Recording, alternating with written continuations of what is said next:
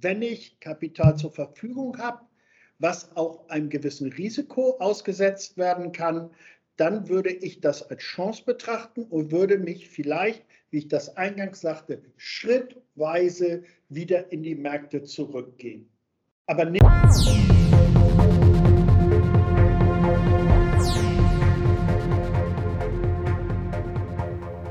Willkommen zum Podcast Tanz der Börsenmärkte mit Thorsten Mohr, Norbert Görlitz und mein Name ist Benjamin Markmann. Unser heutiger Gast ist Jens Frank von der Nordics AG. Jens Frank bringt über 25 Jahre als Portfolio-Manager mit. Spezialisiert ist er auf den Anleihenmarkt.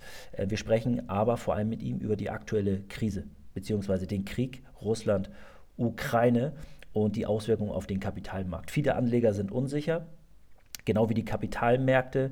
Ähm, man weiß aktuell nicht genau, wie sich äh, dieser Krieg entwickeln wird, ob es einen Flächenbrand gibt und wie wir als Anleger auch ja, unser Vermögen schützen können, müssen wir aus bestimmten Anlagenklassen raus, müssen wir umschichten in sichere Häfen. Ähm, viele flüchten aktuell in Gold, in Rohstoffe, sogenannte Soft Commodities, auch Getreide. Ähm, und Jens Frank ist uns da eine große Hilfe, weil er den Markt sehr gut einschätzen kann. Als Portfolio-Manager der Nordics AG beschäftigt er sich tagtäglich mit Schwankungen und Volatilitäten, aber auch mit dem Anleihenmarkt und Rentenpapieren.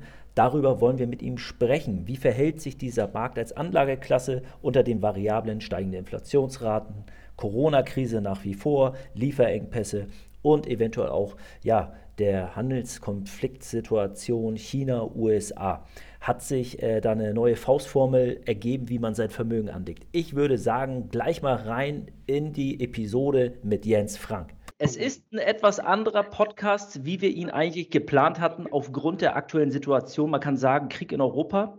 Russland ist einmarschiert in die Ukraine und äh, damit ist auch der gesamte Kapitalmarkt äh, über Nacht ja wirklich zusammengebrochen, will man sagen. Ähm, selbst Russland erleidet gerade selber, wenn wir uns die Gazprom-Aktie anschauen, über 40 Prozent runtergerasselt. Rosneft, der Ölkonzern, über 30 Prozent wahrscheinlich auch runtergerasselt. Und alles flieht gerade in Gold und Rohstoffe. Ja, Herr Frank, wie sehen Sie momentan die aktuelle Situation der Kapitalmärkte? Was hat der Anleger zu erwarten? Und welche, wie soll er jetzt handeln? Ja, also erstmal vielen Dank für die Einladung und ich glaube, besser hätten wir es nicht treffen können an so einem Tag. Ich würde vielleicht mal ähm, so ein bisschen ein, so verrückt das klingen mag, etwas zuversichtliches Bild zeichnen wollen. Sie haben eingangs gesagt, die Kapitalmärkte sind in Trouble geraten, alles kommt unter die Räder. Das würde ich nicht ganz unterschreiben wollen. Das mag durchaus für eine Aktie wie Gazprom gelten, übrigens nicht nur in der Aktie, auch in der Fremdfinanzierung, also in den ausstehenden Anleihen, sofern man so und so diesen Kursen, die dort heute zustande kommen, Glauben schenken kann. Ansonsten bin ich eigentlich eher sogar positiv überrascht, ähm, wie stabil die Märkte am Ende immer noch reagieren. Gerade aktuell, eben als ich hier reinging, die Aktienmärkte fangen wieder an zu laufen. Auch heute gab es natürlich als erste Reaktion scharfen Abverkauf, der relativ schnell aufgefangen wurde. Und das ist letztlich ein Muster, was wir schon seit längerem sehen. Es ist wahrlich nicht meine erste Krise und gerade geopolitische Krisen zeichnen sich in neun von zehn Fällen davon aus, dass Anleger relativ schnell sehr beherzt zugegriffen haben. Ich möchte hier wahrlich jetzt keine falsche Börsenbinsenweisheit produzieren oder wiedergeben. Jede Krise ist verschieden und man muss sie natürlich sehr, sehr genau analysieren. Gerade hier die Folgen auf die Energiemärkte etc. etc. Nichtsdestotrotz ist es nicht so, dass wir auf sehr teuren Niveaus in diese Krise reingegangen sind. Und die Vorbereitungszeit darauf, dass was passiert, läuft ja schon etwas länger. Und das ist so ein bisschen das, was ich als Zuversicht geben will. Ja, das, was passiert, das wird jetzt auch noch eine Zeit lang uns begleiten. Ich möchte nicht sagen, dass es nur ein, ein, ein, ein territoriales Ukraine-Problem ist.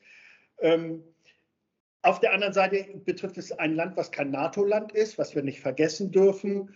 Und es wird auch Sanktionen geben. All das aber auch im Hintergrund gibt es natürlich auch sehr viele Initiativen mit ganz großer Sicherheit, die verhindern werden, dass hier jetzt dem, A, dem Finanzkreislauf der Stecker quasi gezogen wird und genauso wenig, dass dem realwirtschaftlichen Kreislauf der Stecker gezogen wird. Ähm, wir brauchen nur auf unsere großen Autobauer in Deutschland gucken, aber das ist wirklich nur ein Beispiel von ganz, ganz vielen. Auch die werden sagen, seid immer vorsichtig mit all dem, was ihr tut. Und eine der schärfsten Waffen, die ja diskutiert wird, ist, dass den, den ähm, Banken aus Russland äh, der Zugang zu den Kapitalmärkten verwirkt wird, indem sie aus dem sogenannten SWIFT-System ausgeschlossen werden warten wir erstmal ab. Das sind große Banken, aber die auch in einer sehr tiefen Beziehung stehen, unter anderem mit deutschen Industriekonzernen, aber nicht nur alleine. Ich möchte keine Naivität hier produzieren, dass wir hier ähm, einfach nur sagen, das wird schon wieder alles, um Gottes Willen. Es ist wie immer in den Kapitalmärkten, ist es der Blick ins, in die Tiefe, in das, ins, der detaillierte Blick, der uns dann sogar viele verschiedene Antworten für verschiedene Assetklassen liefern kann. Herr Frank, darf ich Sie nur um einen äh, Gefallen bitten für unsere Hörer und auch für unsere Anleger? Ähm, die kennen Sie ja noch nicht, so gut wie wir sie jetzt auch schon kennen. Ähm, mögen Sie sich ganz kurz mal vorstellen? 60 Sekunden, ja, na, 120 na, Sekunden. Wo kommt der Herr Frank her? Was macht er genau?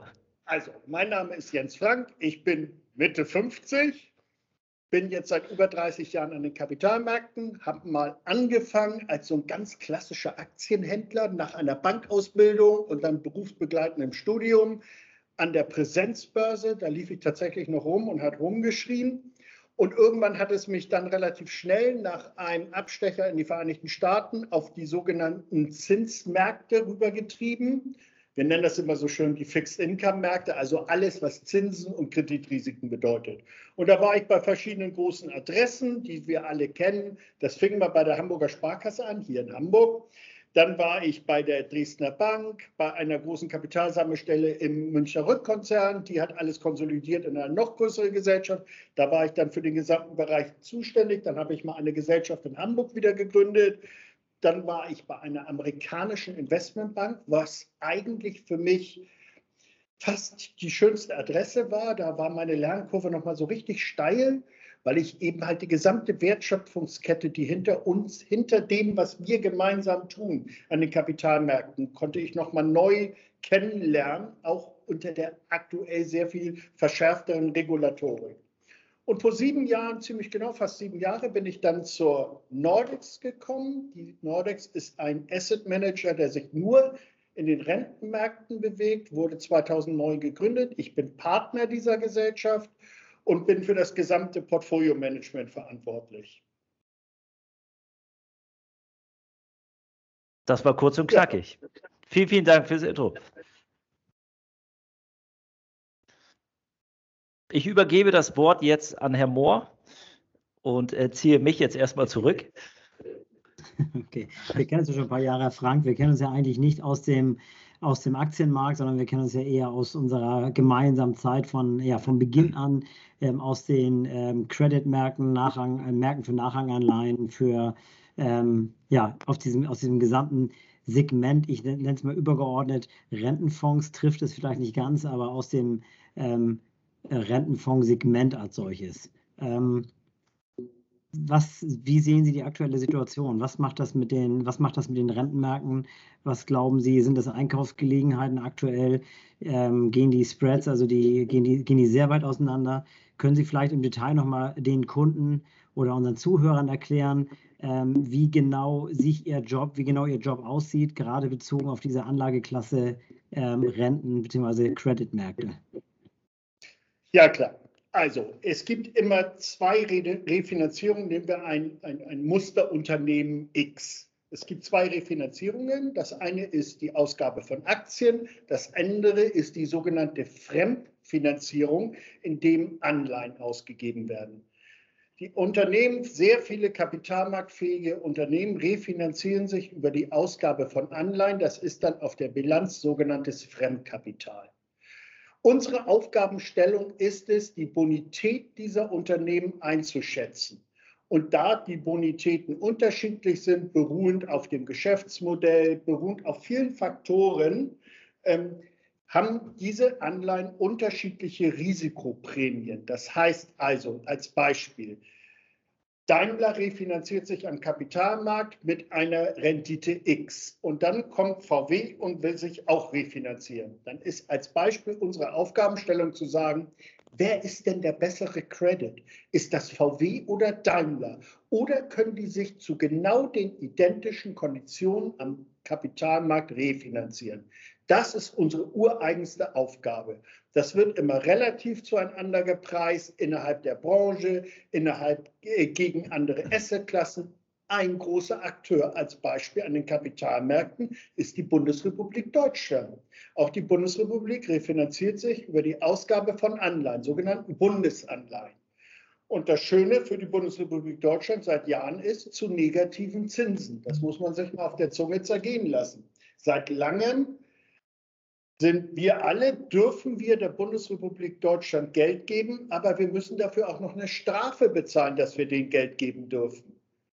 Da zeigt sich eben, aber ich, ganz bewusst habe ich das Beispiel gewählt, wie unterschiedlich Bonitäten bepreist werden können. Denn die Definition, sagt es, oder die Arbeitshypothese ist, die Bundesrepublik Deutschland ist einer der besten Schuldner auf unserem Planeten und deswegen kann die sich zu negativen Zinsen refinanzieren. So, jetzt hat der, Herr haben eben gesagt, wie sieht es denn aktuell aus? Also nicht nur heute, schon seit längerem sind die Kapitalmärkte wieder in etwas Bewegung geraten. Es gibt immer zwei Anteile, die ganz wichtig sind, auch zu unterscheiden, ob jetzt diese besagten Spreads oder Risikoprämien größer oder kleiner werden. Sie sind in der Vergangenheit, jetzt in der jüngsten Vergangenheit etwas größer geworden. Das heißt, wenn jemand eine Anleihe wiederum, das Musterbeispiel nur Daimler kauft, kriegt er eine bessere Verzinsung als vielleicht noch vor ein paar Monaten. Das hängt unter anderem damit zusammen, dass die Gemengelage sich insgesamt verschlechtert hat. Es ist gar nicht so sehr, dass sich die Bonität von Daimler verschlechtert hat, sondern die Gemengelage, das ist ein Anteil des Risikos, hat sich verschlechtert. So, das heißt, dass wir nicht nur bei Daimler-Anleihen, sondern bei allen Anleihen eine höhere Risikoprämie als Investoren abfordern, weil wir sonst Daimler sagen würden, sonst kaufen wir deine Anleihen nicht. Und das ist eine ganz, ganz wichtige Unterscheidung. Dann gibt es noch einen Anteil des Risikos, der liegt bei Daimler. Also stellen wir uns vor, Daimler baut Autos, die kein Mensch mehr haben möchte. Dann haben wir ein Daimler-Problem. Auch dann werden die Risikoprämien für Daimler größer, aber nicht durch Dinge wie zum Beispiel aktuell geopolitische Einflussnahme in, der Annexion der äh, Ukraine, Zinsniveau, all das, was auch auf diese Bepreisung wirkt. Dann ist es alleine, Daimler kauft Autos, die Profitabilität geht zurück, weil die haben sich total vertan und kein Mensch kauft einen Daimler. Also Sie sehen, es gibt immer mehrere Betrachtungsweisen und unsere Aufgabenstellung ist es, diese Gemengelage zusammenzuführen aus ein, dem einen Teil, Anteil des Risikos, aus dem anderen Anteil des Risikos und natürlich auch ganz wichtig aus einer Zinsmeinung die eben unter anderem auch durch die Notenbanken geprägt wird, aber nicht allein durch die Notenbanken geprägt, geprägt wird. Das heißt, darf ich, achso, Entschuldigung, nochmal. Also, das heißt, wenn Sie über die Risikoprämie bei Daimler reden, ähm, können Sie das bezahlen, ähm, vielleicht so untermauern, damit man das vielleicht so ein bisschen, also vielleicht für unseren Hörer ist das ganz äh, ist es ein bisschen äh, kryptisch, ein bisschen ähm, abstrakt, wenn man jetzt Ihren Fonds sich anschaut oder grundsätzlich Produkte aus diesem Segment, dann sieht man gerade in den letzten Wochen, dass die Kurse runtergehen. Heißt das denn, äh, dass die Risikoprämien äh, zugenommen haben oder ähm, der Kurs Ihres Fonds oder des Fonds auch von, von Wettbewerbern wird der gestimmt, äh, äh, bestimmt einmal durch die Nachfrage am Markt, also durch die ähm, Risikoprämien und auch wie, wie die am Markt gehandelt werden, wenn ich das richtig sehe, oder?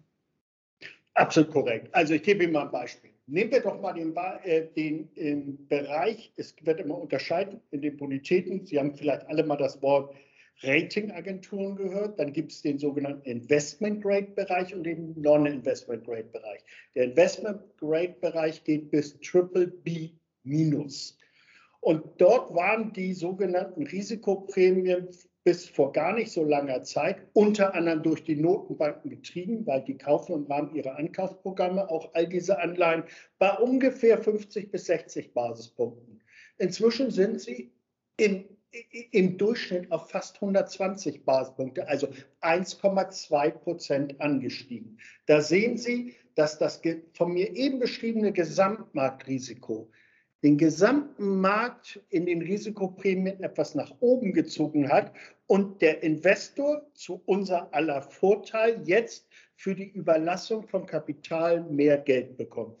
Ich habe mir mal vorher so ein kleines Beispiel ähm, aufgeschrieben, zum Beispiel eine VW-Anleihe, die gar nicht mehr lange läuft. Die läuft gerade noch mal bis 2027.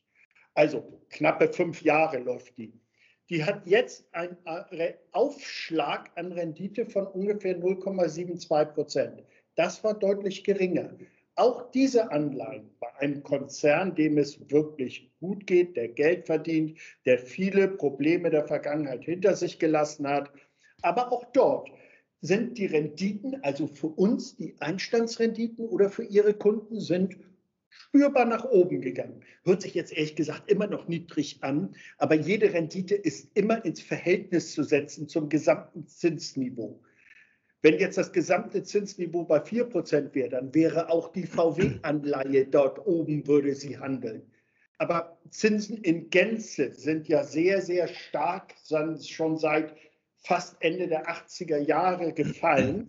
Und letztlich im großen Bild ist dieser Trend auch immer noch intakt. Wenngleich wir im Moment durch Inflationseffekte und so weiter, worauf wir noch eventuell zu sprechen kommen, eine kleine Verschiebung haben.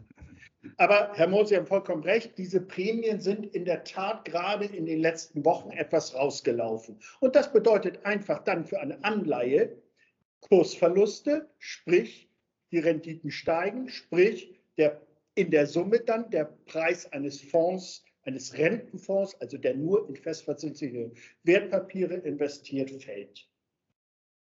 Herr, Herr Frank, ich habe auch mal eine Frage, Norbert Görlitz hier. Wir haben ja bei uns in der Firma Agentum äh, von Kunden zwei verschiedene Aufträge zu erfüllen. Der eine Auftrag heißt von vielen Kunden Vermögens, Vermögen zu erhalten. Der andere Auftrag heißt Vermögen wachsen zu lassen. Es gab ja eigentlich in der Vergangenheit immer so Faustformeln für die verschiedenen Szenarien. Eine Faustformel hieß zum Beispiel 60 Prozent Aktien und 40 Prozent Anleihen. Ähm, einiges hat sich natürlich verschoben in den letzten Jahren durch die Negativverzinsung. Und jetzt haben wir seit einiger Zeit auch dazu noch eine Inflationsrate, die daraus eine wirklich deutliche Real-Negativverzinsung macht. Was empfehlen wir Kunden, was ihre Produkte Rentenfonds angeht? Für welche Anlagezwecke sind diese Fonds im Moment aus Ihrer Sicht am besten geeignet? Für welchen Typ Anleger? Was kann er damit im Moment bewirken in seinem Vermögen?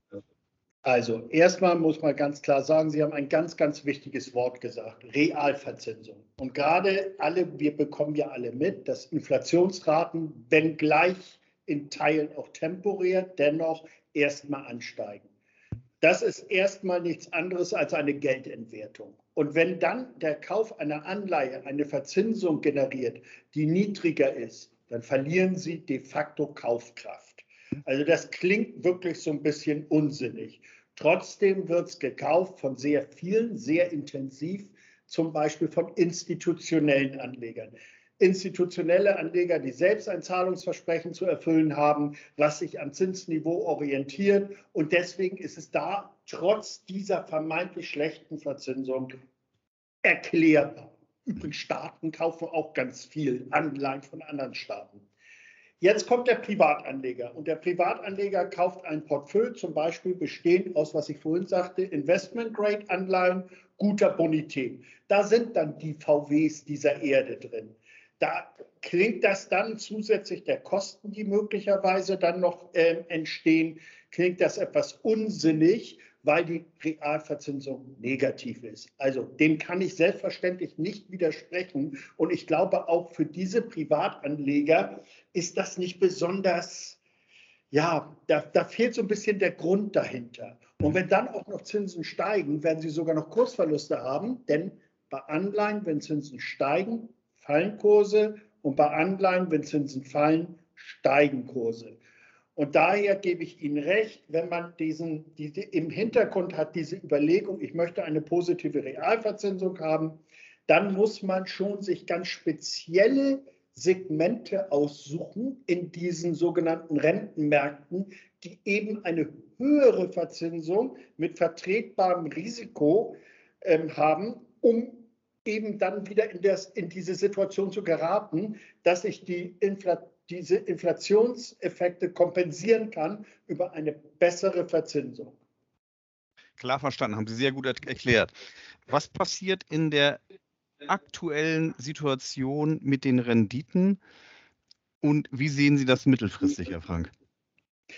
Auch dort wieder, der Teufel steckt im Detail. Mittelfristig glaube ich, Zinsen bleiben niedrig. Das ist eine ganz, ganz klare Aussage, die ich treffe.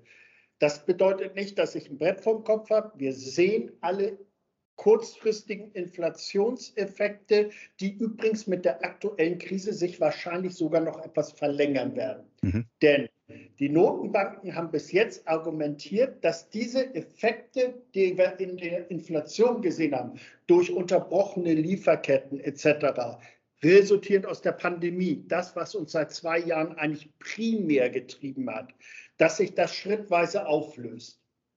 Und dann gibt es sogenannte Basiseffekte. Sorry, aber das muss ich einmal so benennen, wie, weil es so ist. Inflation ist letztlich immer nur eine mathematische Herleitung weil alles, was Sie immer hören an Inflation, ist immer eine Zahl heute gegen eine Zahl in der Vergangenheit gerechnet. Und wenn die Zahl in der Vergangenheit etwas höher war als jetzt, dann haben Sie einen Basiseffekt, dass die aktuelle Inflationszahl anfängt zu sinken. Das war bis jetzt das Narrativ, insbesondere der EZB. Die mhm. EZB fängt an, davon etwas abzurücken und sagt, dieses Inflationsmuster wird uns wahrscheinlich noch etwas länger begleiten, ist aber trotzdem immer noch auf dem Pfad, auf längere Sicht fällt Inflation wieder. Und somit fällt ein wesentlicher Grund für Zinssteigerungen weg. Und das ist auch meine Aussage. Müssen aber genauso akzeptieren, dass sich dieses Muster, was man kurzfristiger erwartet hat, jetzt etwas in die Zukunft schiebt. Das muss aber nicht negativ sein für Assetklassen wie zum Beispiel Aktien oder Kreditrisiken.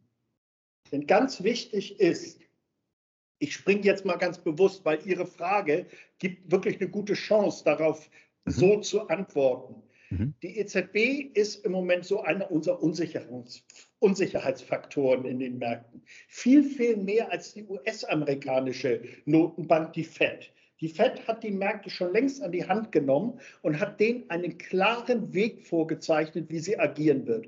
Das hat die EZB bis jetzt nicht getan.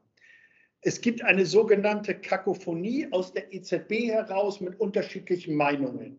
Wichtig wird die Sitzung im März sein. Im März wird die EZB uns ähm, ein klar, aus unserer Sicht einen viel klareren Weg für die Zukunft weisen, weil sich dann auch sich beruft auf die sogenannten äh, pro, äh, äh, makroökonomischen Projektionen, die innerhalb der EZB ähm, ähm, erarbeitet werden. Mhm. Und daher glauben wir, dass dann wir auch mehr Klarheit über den Zinspfad der EZB bekommen, hoffen natürlich, dass die EZB auf Sicht schrittweise die Zinsen etwas anhebt, Schrägstrich, im Moment die Markterwartung ist, glaube ich, aus meiner Sicht etwas zu groß. So stark werden beide Notenbanken nicht agieren.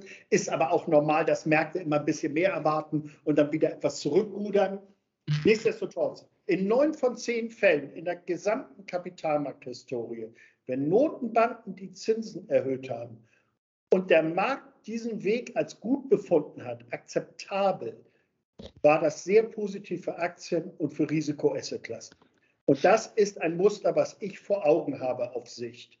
Jetzt ist das mit der Ukraine natürlich etwas aus dem Fug geraten, weil gerade ähm, eingangs wurde es ja auch schon gesagt, die Energiepreise jetzt eben nicht so stark gefallen sind, wie wir das alle erwartet haben, weil Lieferketten wieder funktionieren und so weiter und so fort.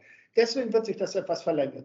Dieses Dilemma muss die EZB auf der nächsten Sitzung auflösen. Und da sind wir sehr gespannt, wie das passieren wird. Mhm. Da wollte ich dann anknüpfen, Herr Frank, weil das wäre jetzt in der Tat meine Frage gewesen. Ähm, wir haben die Zinsanhebung der Federal Reserve, können wir auch eigenkalkulieren, wird wahrscheinlich bis zu sieben Mal in diesem Jahr passieren, eventuell. Und wir haben dann die EZB, die nachrücken wird. Insgesamt haben viele Anleger ja Angst, dass durch die Anhebung der Zinsen dann auch die Renditeklassen wie Aktien unattraktiver werden. Jetzt haben wir den Russland-Ukraine, die Krise, den Krieg. Ja? Ähm, viele sprechen daher von steigenden Energiepreisen und von einer Rezession hinführend zu einer Stagflation. Ähm, da meine Frage an Sie, wie sehen Sie das ähm, in Bezug auf den Aktienmarkt in Europa und den Anleihenmarkt?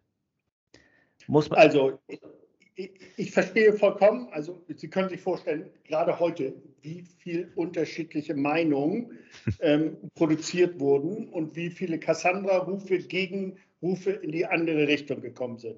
Ich halte erstmal fest, ich bin immer jemand, der sich die ganzen Dinge auch mit so einem gewissen gesunden Abstand, vielleicht auch qua meines Alters, das ist nun wirklich nicht meine erste Krise, aber mal unabhängig davon. Also ich sehe nicht, dass wir hier in ein nachhaltiges Rezessionsmuster laufen. Das sehe ich nicht. Ich glaube, dass am Ende des Tages diese Krise eine territoriale Krise bleibt, mit allen erstmal Sanktionsmechanismen, die entstehen, die kurzfristig für etwas mehr Volatilität sorgen.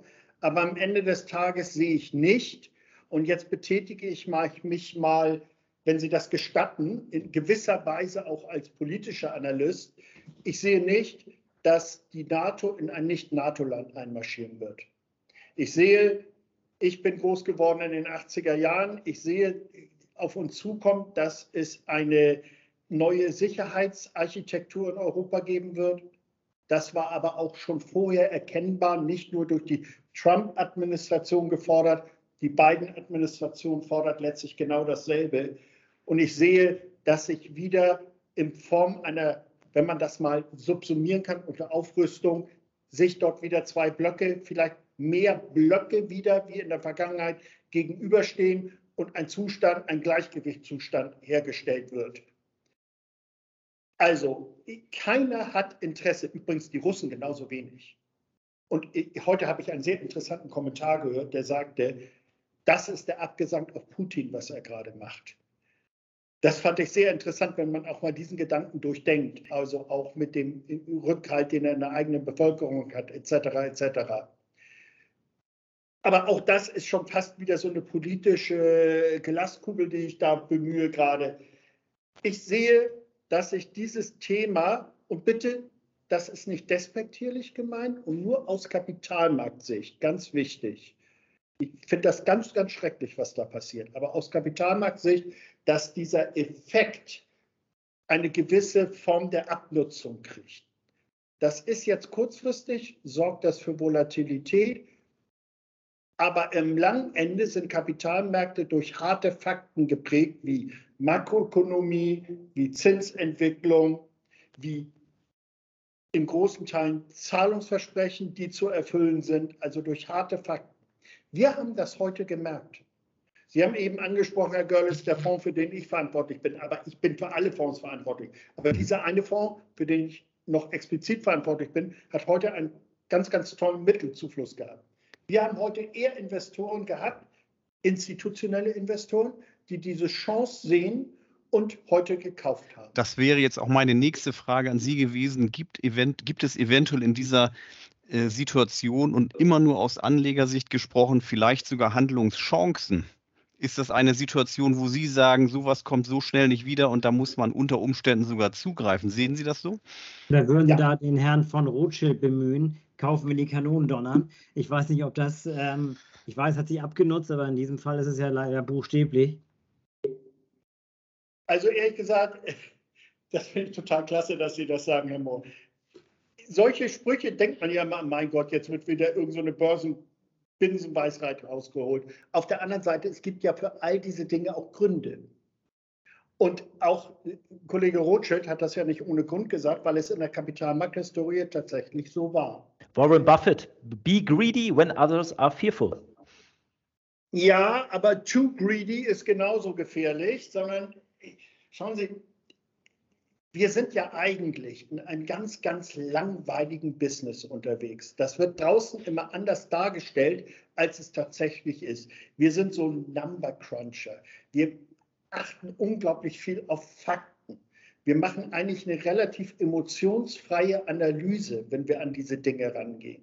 Und ich bin auch noch so geprägt, also auch so meine, mein quantitativer Anteil in meinem Herzen, der guckt sich einfach an, wie war es in der Vergangenheit. Und in der Vergangenheit war es so, genau wie Herr Mohr gerade sagte, wenn es donnert, dann musst du kaufen.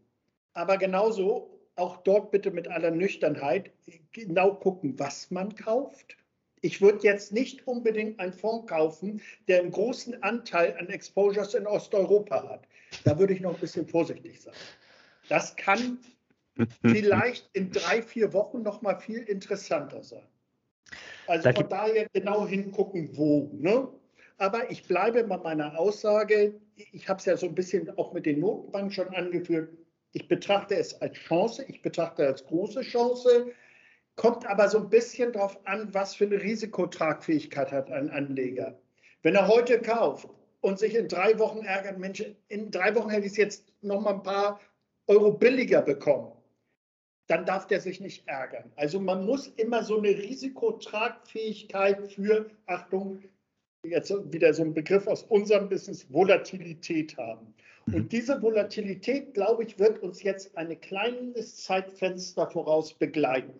Ob heute der richtige Zeitpunkt ist oder morgen, das vermag ich nicht zu sagen. Aber ich, ich habe immer einen Investitionshorizont vor mir. Meine Aufgabenstellung ist es, auf Sicht gutes Geld, wenn man das mal so sagen darf, gute Zinsen zu verdienen für die Investoren.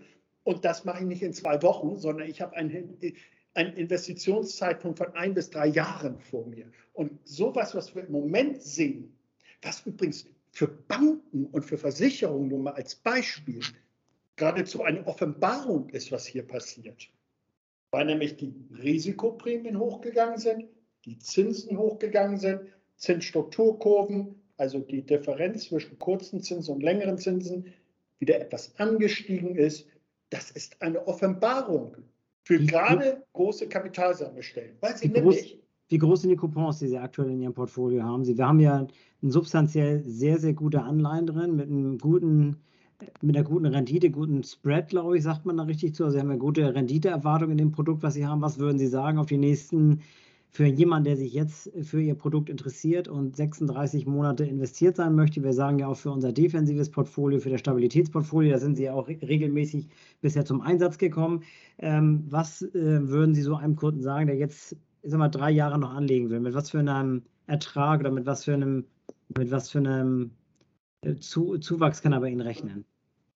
Also, die, diese Risikoprämien oder Einstandsrenditen letztlich waren, äh, sind sehr stark gefallen und ähm, sind jetzt in den letzten Wochen wieder so toll angestiegen, dass wieder, äh, halten Sie sich bitte fest, einmal anschnallen, eine 5 vom Komma steht. Also das ist wirklich gut. Ich kann trotzdem, und Herr Mohr, Sie kennen mich ja gut, wir beide kennen uns ja jetzt schon sehr lange, ähm, ich werde ganz sicherlich keine Carte Blanche dafür ausstellen können, ob nicht noch mal eine 5,5 draufsteht. Also ob nicht noch mal etwas mehr Risikoprämie abgefordert wird. Aber nochmal, für mich in meinem Setup, in dem ich mich bewege, ist das eine positive Realverzinsung. Das, was Herr Görlitz völlig zu Recht eingefordert hat.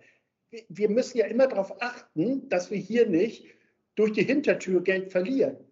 Und das tun sie eben halt mit einer Einstandsrendite. Und Sie wissen ja, hier ist ja der Investitionsschwerpunkt im Banken- und Versicherungsbereich.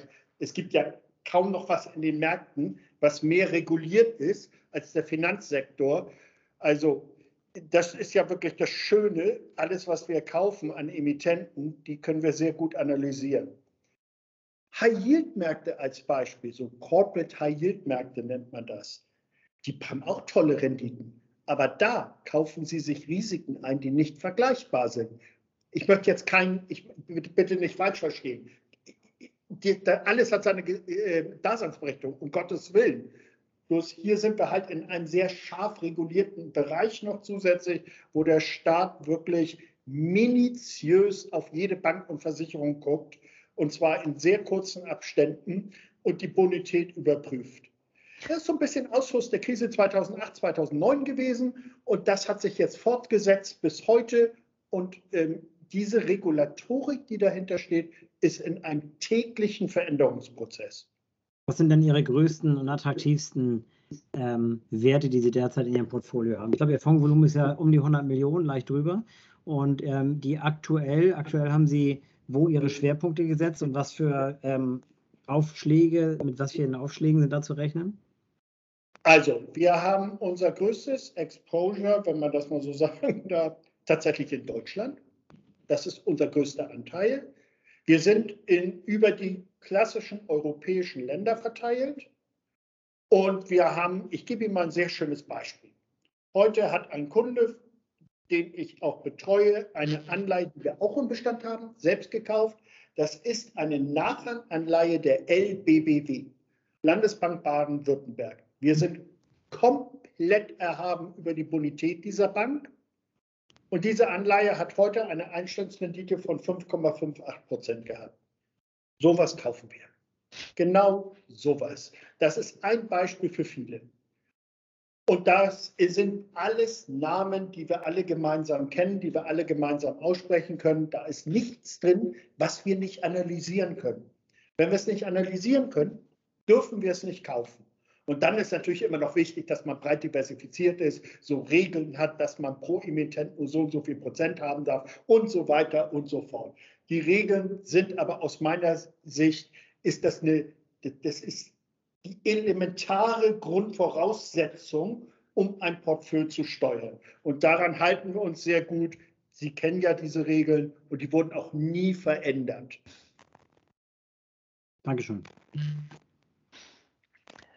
Wenn ich Sie jetzt, ich meine, das ist ein sehr rundes Bild, was Sie wirklich zeichnen, finde ich auch sehr, sehr interessant. Aber wenn ich jetzt Sie nochmal fragen dürfte für einen Ausblick auf die nächsten zwei Wochen, wenn ich das mal so sagen darf, ähm, in, am, am, Kapitalmarkt. Wie sollte der Anleger sich wirklich jetzt so an drei Punkten ähm, orientieren? Wie, wie, ist da, wie sollte er da handeln? Sollte er wirklich kaufen, wenn die Kanonen donnern, oder sollte er sich jetzt erstmal zurücklehnen und eine Cash-Position aufbauen?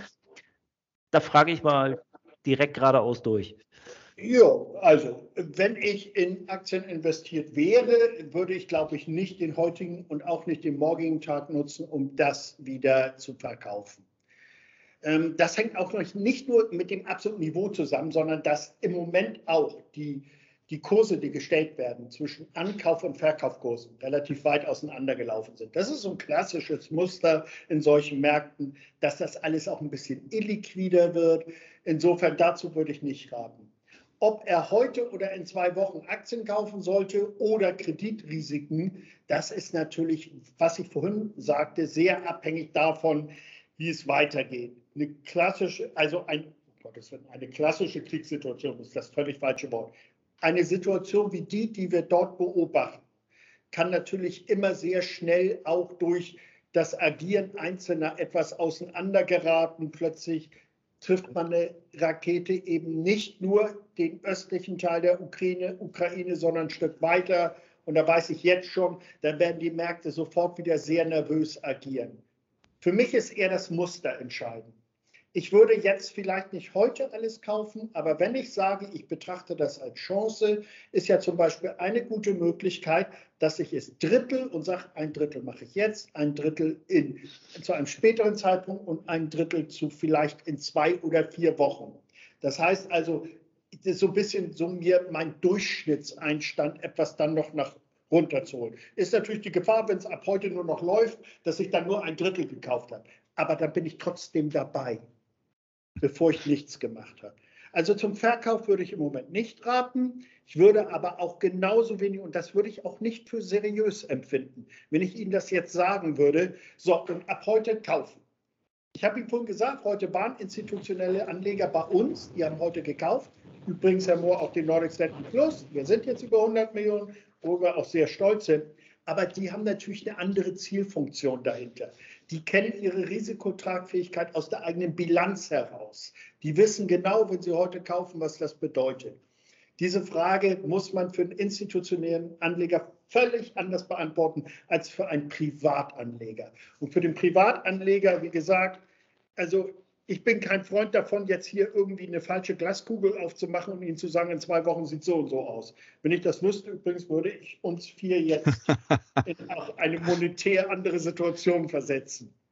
Aber ich würde dann vielleicht sagen, wenn ich Kapital zur Verfügung habe, was auch einem gewissen Risiko ausgesetzt werden kann, dann würde ich das als Chance betrachten und würde mich vielleicht, wie ich das eingangs sagte, schrittweise wieder in die Märkte zurückgehen. Aber nicht jetzt mit voller Pace. Dazu gibt es noch zu viel Unsicherheiten. Wir werden einfach so eine Headline-Volatilität haben. Und die wird uns jetzt erstmal noch begleiten. Also Herr Frank, Sie haben ja vorhin von einer etwas drögen Materie gesprochen, aber ich muss ja mal sagen, für jemanden, der nur Anleihen macht, sind Sie ganz schön feurig dabei. das hat richtig Spaß gebracht. Sie sind ja mit richtig Emotionen dabei, das fand ich richtig klasse. Und Sie haben, glaube ich, unseren Zuhörern und Anlegern auf plastische Art und Weise viele Dinge erklärt, die vielleicht manche gern mal gefragt hätten und sich nie getraut haben zu Frauen, fragen. Und äh, ich denke, das war durchaus aufschlussreich für alle von uns. Vielen, vielen Dank, Herr Frank. Und wir Vielen freuen Dank, uns auf einen nächsten Podcast mit Ihnen. Definitiv. Absolut, absolut. Beobachten wir die Märkte jetzt einfach mal die nächsten Tage mit Spannung weiter. Wie agieren Sie, Herr Frank? Haben Sie noch Pulver trocken aktuell in Ihrem Fonds? Entschuldigung, das habe ich akustisch nicht verstanden. Haben Sie noch Pulver trocken in Ihrem Fonds? Haben Sie eine gewisse Kriegskasse, nenne ich mal, ähm, ja. Äh, die Sie noch investieren können, wollen? Ja, habe ich. Wie viel Prozent? Gerade heute durch den sehr schönen Mittelzufluss nochmal. Ähm, ich bin jetzt bei nicht ganz 10% Kasse, was ich sehr gut finde. Ich muss natürlich als Fondsmanager, ähm, habe ich auch die Dimension Liquidität vor Augen. Und die Dimension Liquidität bedeutet, dass ich selbst, wenn ich heute Gelder bekomme, nicht zwangsweise sofort losrenne und alles anlege, wenngleich die Opportunität als sehr attraktiv erscheint. Ach übrigens, so wie Sie es auf dem Bildschirm sehen. Wir haben probiert, eine Anleihe zu kaufen, die wir sehr attraktiv fanden. Es gab bloß keine Verkäufer mehr, weil die Leute natürlich auch Angst haben, auf diesen sehr günstigen Niveaus die Anleihen zu verkaufen. Das eine ist immer, man nimmt sich das vor, das andere ist die Umsetzbarkeit. Also, Herr Mohr, um Ihre Frage, ich verstehe, wo Sie hinwollen ja, Liquidität ist vorhanden, die werden wir auch nutzen, aber nur A, wenn es unserem Investmentprozess entspricht und B, mit der Dimension Liquidität schrittweise anlegen. Und das, was man, wenn man 10 Prozent, es sind nicht 10 Prozent, ist schon ein bisschen weniger, Kasse hat, hast du keinen großen Verbesserungseffekt. Wenn ich jetzt 50 Prozent Kasse hätte, dann wäre es natürlich schwierig und dann würden Sie mir sagen, Moment mal, ich kaufe ja nicht einen Fonds, damit du 50 Prozent Kasse hast. Ich will ja, wenn ich einen Fonds kaufe mit einem Ansatz, dann will ich auch, dass der dort investiert ist. Denn sonst würde ich ihn ja nicht kaufen. Aber nochmal, schrittweise wird das angelegt. Die Anstandsrenditen sind gut und ich erwarte nicht, dass die jetzt von heute an sofort wieder schlecht, schlechter aus Investorensicht werden, also die Risikoprämien wieder zurückgehen, sondern ich erwarte, dass sich das jetzt über eine vorausschaubare Zukunft ungefähr auf dem Niveau halten wird und dann wird das schrittweise angelegt. Das halte ich für eine seriöse Vorgehensweise. Alles andere könnte ich vor Ihnen und vor all meinen Investoren auch nicht vertreten. Super.